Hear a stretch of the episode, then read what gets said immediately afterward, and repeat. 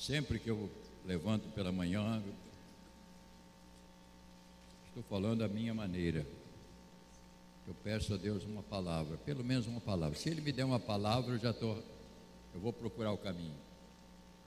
E a palavra que Ele colocou hoje no meu coração, apegar. Essa palavra ela começou a mexer no meu coração.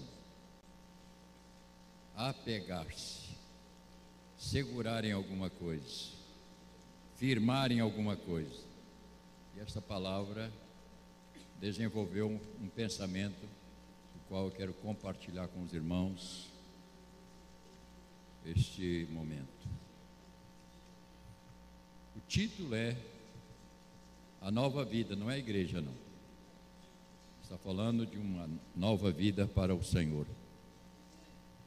Rogo, pois, irmãos, pelas misericórdias de Deus, que apresenteis o vosso corpo por sacrifício vivo, santo e agradável a Deus, que é o vosso culto racional. E não vos conformeis com este século, mas transformai-vos pela renovação da vossa mente para que experimenteis qual seja a boa e agradável e perfeita vontade de Deus. Vamos ler novamente. Rogo, pois, irmãos, pelas misericórdias de Deus, que apresenteis o vosso corpo por sacrifício vivo, santo e agradável a Deus que é o vosso culto racional. E não vos conformeis com este século, ou com este mundo, ou com essa sociedade do dia, de hoje, mas transformai-vos pela renovação da vossa mente, para que experimenteis qual seja a boa e agradável, perfeita vontade de Deus. Parece simples esta palavra, mas não é tão simples o conteúdo e o que o apóstolo aqui quer alcançar. Sobre isso nós vamos pensar.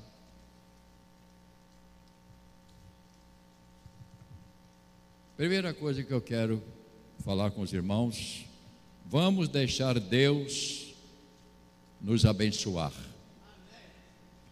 Todos nós, quando falamos, você quer ser abençoado, Ninguém deixa de levantar as mãos, porque nós queremos ser abençoado.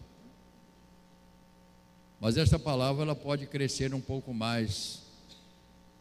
Se eu quero ser abençoado, eu quero saber o que eu estou oferecendo a Deus para que Ele me abençoe. Porque Ele não é Papai Noel. Ele trabalha a partir do nosso coração e a partir da nossa decisão ou das nossas decisões. Então, se eu quero ser abençoado por Deus, e eu tenho consciência de quem é Deus, eu devo me colocar em condições para que Ele possa me abençoar. Porque Ele não pode abençoar um crente que está lá no forró, ou que esteja em qualquer outro lugar que talvez não seja tão agradável. Ele não pode me abençoar se eu sou aquele camarada que lá fora eu tenho uma boca meia estranha, fala muita coisa errada, palavrões. Ele não pode abençoar se o camarada lá fora é um brigão que briga por qualquer coisa. Então eu tenho que começar a pensar sobre isso como eu estou para que Deus possa me abençoar? O que, eu estou oferecendo a Ele? Qual a condição que eu tenho para que Ele possa olhar para mim e me abençoar? E isto é muito sério, não é uma coisa tão simples o que eu estou falando. Esta palavra hoje, ela me veio pela manhã e veio ao meu coração que é para trazer à igreja, irmão, do Senhor. E essa re reflexão dentro deste novo tempo que o Senhor está iniciando hoje com a gente. A partir de hoje, nós estamos num novo tempo. E como deve ser o nosso viver neste tempo que Deus está nos oferecendo. Então, tem, tem, tem implicação no meu viver. A maneira como eu vivo, ela tem implicações. Porque nós não somos do mundo.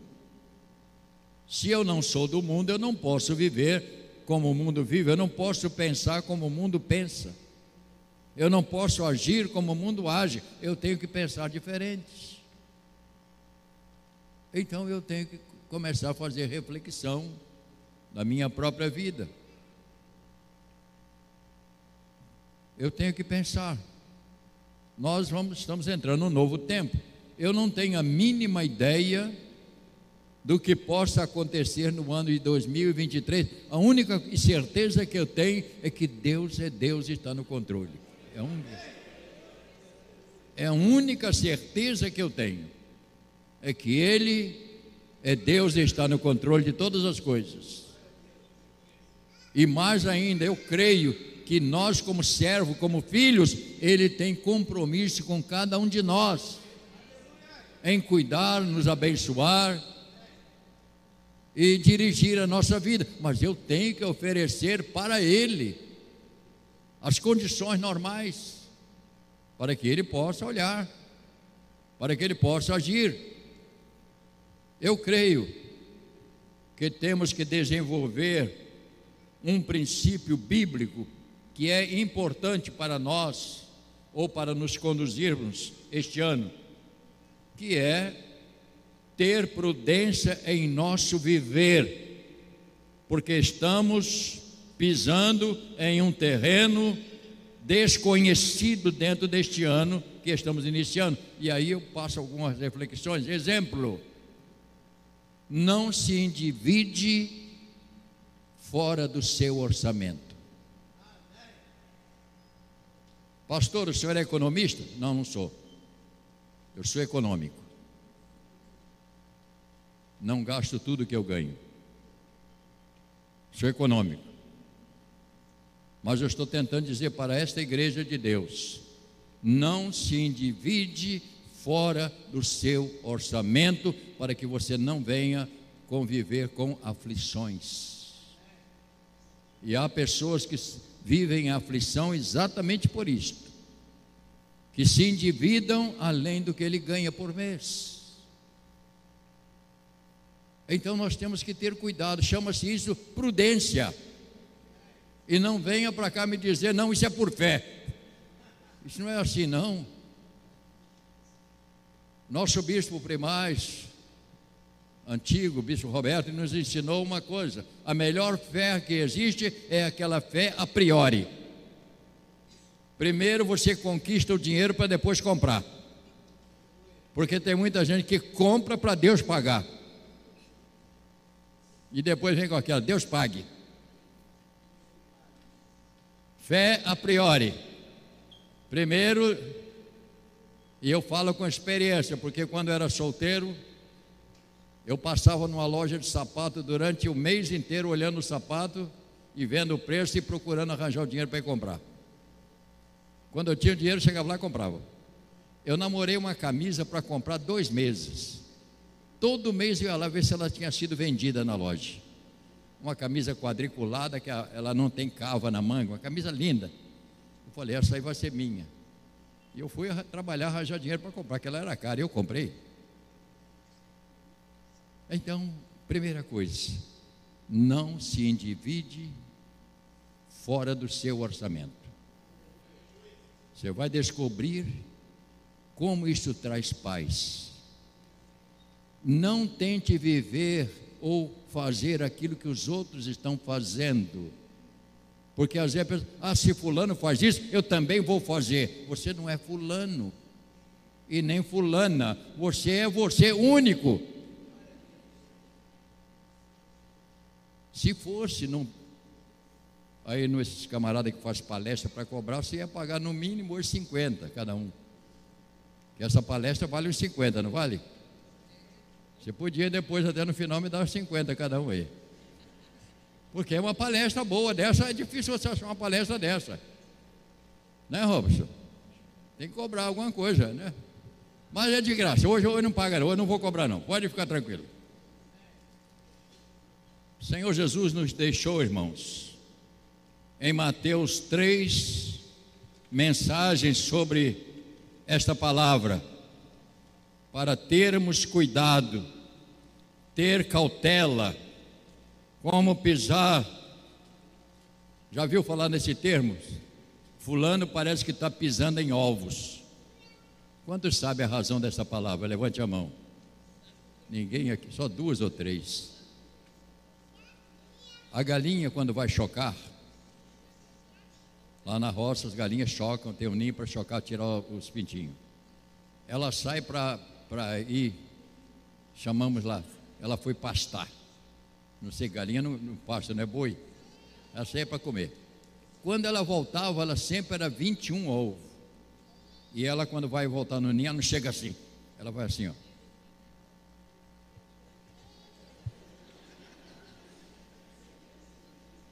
Não quebra um. E daí vem a frase: Fulano parece que está andando em cima de ovo. É por isso que é, é, é a galinha que faz isso. Então, essa frase é muito importante, né? É uma linguagem muito fácil que o Senhor coloca para nós. A primeira, a primeira palavra dele está em Mateus capítulo 7.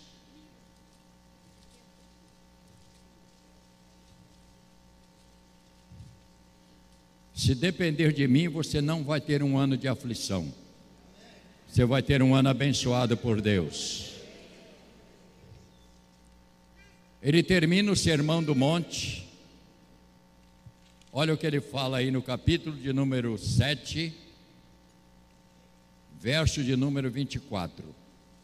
Depois que ele fez todo esse sermão aqui, ele então diz esta palavra.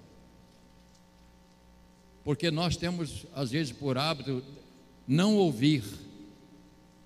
E é importante você ouvir, porque é do seu ouvir que vai acontecer a sua prática. Você não pode praticar algo que você não ouve.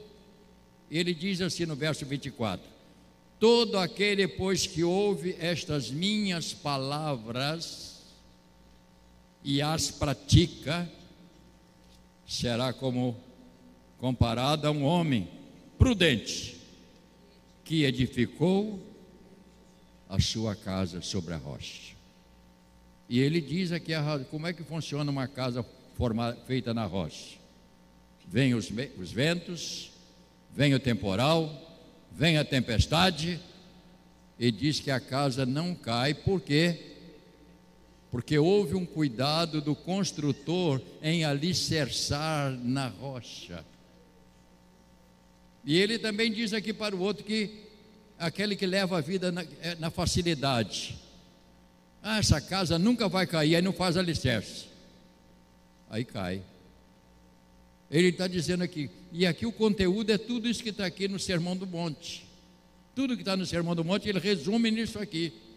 Todo aquele que ouve e pratica será comparado. Então, uma das palavras que eu tenho que ter, e, e estou tentando passar para você, chama-se prudência. Seja prudente não haja com imprudência. Isso é muito importante, irmãos. Prudência faz, faz a pessoa viver melhor, faz você enxergar mais longe. Tenha prudência. Se você vai comprar uma casa, não sou corretor de imóveis. Primeira coisa que você tem que fazer, aquela casa está barata. Às vezes ela está barata porque ela tem problema, não é barata de parede, não. Às vezes a documentação não está boa. Você compra, na hora que você vai tratar da documentação, não está legalizada no RGI, ainda tem prestação atrasada que não pagaram, a casa está quase indo a, a leilão. Então, a primeira coisa que você olha na casa, antes de você até entrar para ver a casa, a primeira coisa, eu quero ver a documentação. Se ela está legalizada na prefeitura. Porque senão você pode comprar uma casa com problema e você vai sofrer muito tempo para legalizar. O preço, às vezes barato, não compensa quanto vai gastar. Eu estou falando com experiência de vida que a gente já tem. Eu tenho passado por esse momento, tenho feito esse trabalho há muitos anos já. Então nós precisamos, se a casa tem dívida do passado que a pessoa não, não pagou, quando você vai legalizar, aparece tudo. É igual o carro. Você vai comprar um carro, a primeira coisa que tem que ver é a documentação, não é, Círio? Vai lá, o Detran checa se, ela, se esse, carro já foi roubado, se esse carro está com IPVA atrasado, ele faz tudo. Não, esse carro está legal, está legal, está legal. Só está legal quando você detecta o Detran. Fala com o Círio que ele cobra só 500 reais pela consulta.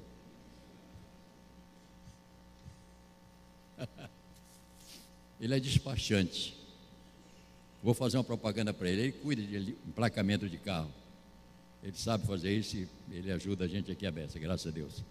Não vai pagar nada, não. Minha é de graça. Que eu estou falando para você. Portanto, prudência. Temos que ter prudência. Ele ensina prudência. Quando a palavra em Romanos nos diz oferecer o nosso corpo como sacrifício. Dá uma olhada mais uma vez para você. Temos tempinho para nós vermos aqui. A hora passa muito rápido. Tem dia que eu estou aqui, a hora não passa, mas hoje a hora está passando muito rápido. Também eu estou falando demais. Rogo-vos, pois, irmãos, olha, olha que coisa fantástica pelas misericórdias de Deus, que apresenteis o vosso corpo por sacrifício vivo, santo e agradável a Deus. Então, quando a palavra, ela está, de Romanos, está dizendo, oferecer o corpo em sacrifício vivo e santo a Deus, qual é o sentido? Porque podemos in, in, interpretar como? Não deixar a nossa vontade prevalecer sobre a vontade de Deus. E aí nós temos um outro problema, porque nós temos a nossa vontade. E às vezes nós queremos que a nossa vontade seja imperativa, que a nossa vontade seja atendida, e, e, e você nem sabe, e se Deus não quer? Então tem hora que eu tenho que me submeter à minha vontade, mas eu tenho que saber se isto eu recebo o sim de Deus. E às vezes o sim de Deus é, é não é sim, é não para mim. E isto então é, é, eu tenho que me oferecer ou me submeter à vontade de Deus. E quase sempre nós não fazemos isso. Queremos que a nossa vontade. Não, mas eu penso assim, eu quero assim. E Deus? Tua vontade seja feita e nada mais. Tua vontade seja feita e nada mais. Tua vontade seja feita e nada mais. Minha alma diz amém.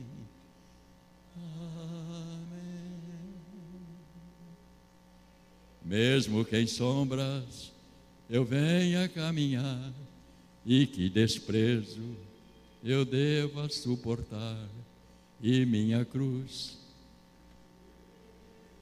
E a sua cruz não é a sogra, não, hein? Minha alma diz amém. E quase sempre nós queremos então que a nossa vontade seja feita. Quando Jesus foi ao Calvário, ele disse: Pai, se o senhor puder passar de mim esse cálice, eu vou ficar muito bem, muito feliz. Mas se o senhor não quiser, seja feita a tua vontade. Irmãos, isso é muito importante. parece que eu estou brincando um pouquinho, só para você entender, mas eu estou falando a nossa vontade, mais uma vez, quando ela é muito imperativa, você pode se machucar. Permita Deus trabalhar junto com você. Portanto, é preciso ter a nossa mente totalmente dentro da vontade de Deus, deixar Deus pensar por nós. Ou seja, todo o nosso ser está no, está ao, no controle ou na direção de Deus. Isso é um exercício que nós temos que fazer. A Bíblia fala de uma mulher, com isso eu vou encerrar porque eu tenho que. O horário está me, me chamando para parar. Vamos terminar esta reflexão vendo o exemplo de uma mulher que não quis saber de casamento.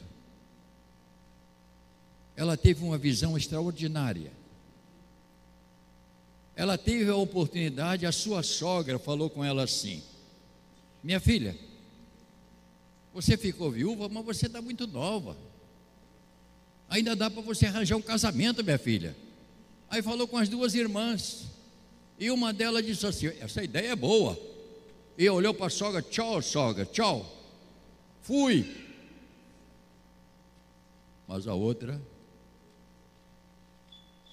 o texto diz: Ruth se apegou à sua sogra. Por qual motivo? Por causa do seu Deus. Ela falou: Seu Deus vai ser o meu, seu povo vai ser. Ela, casamento é folclórico. Casamento a gente casa, a mulher fica velha, infelizmente. Mas o homem também. Eu, quando casei, eu era extremamente lindo. Se a minha mulher me conhecesse hoje, não casava, porque mulher nenhuma gosta de casar com careca. Porque careca é feio. Ainda bem que você casou cedo. Senão hoje ela não ia te pegar, não, meu filho. Não é verdade, irmã? Ela nada, ela vai mentir, ela vai dizer, não, eu. Você está entendendo? Ruth falou.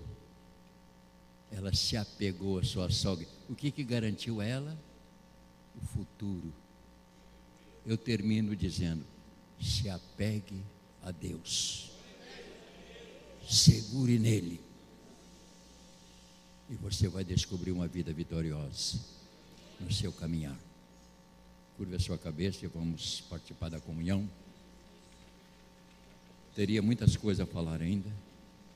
Nosso irmão, nos ajude aqui, por favor. Pai querido, chegou a hora do, do alimento. Chegou a hora do seu rebanho, Pai, re, é, se alimentar. E este alimento é tão importante, Pai. Quando o Senhor vai trazer até nós o pão e o cálice, o cálice para alimentar a nossa alma, a nossa vida, para que possamos ter a nossa vida controlada pelo Senhor, Pai. É este o nosso desejo, é isto que nós queremos.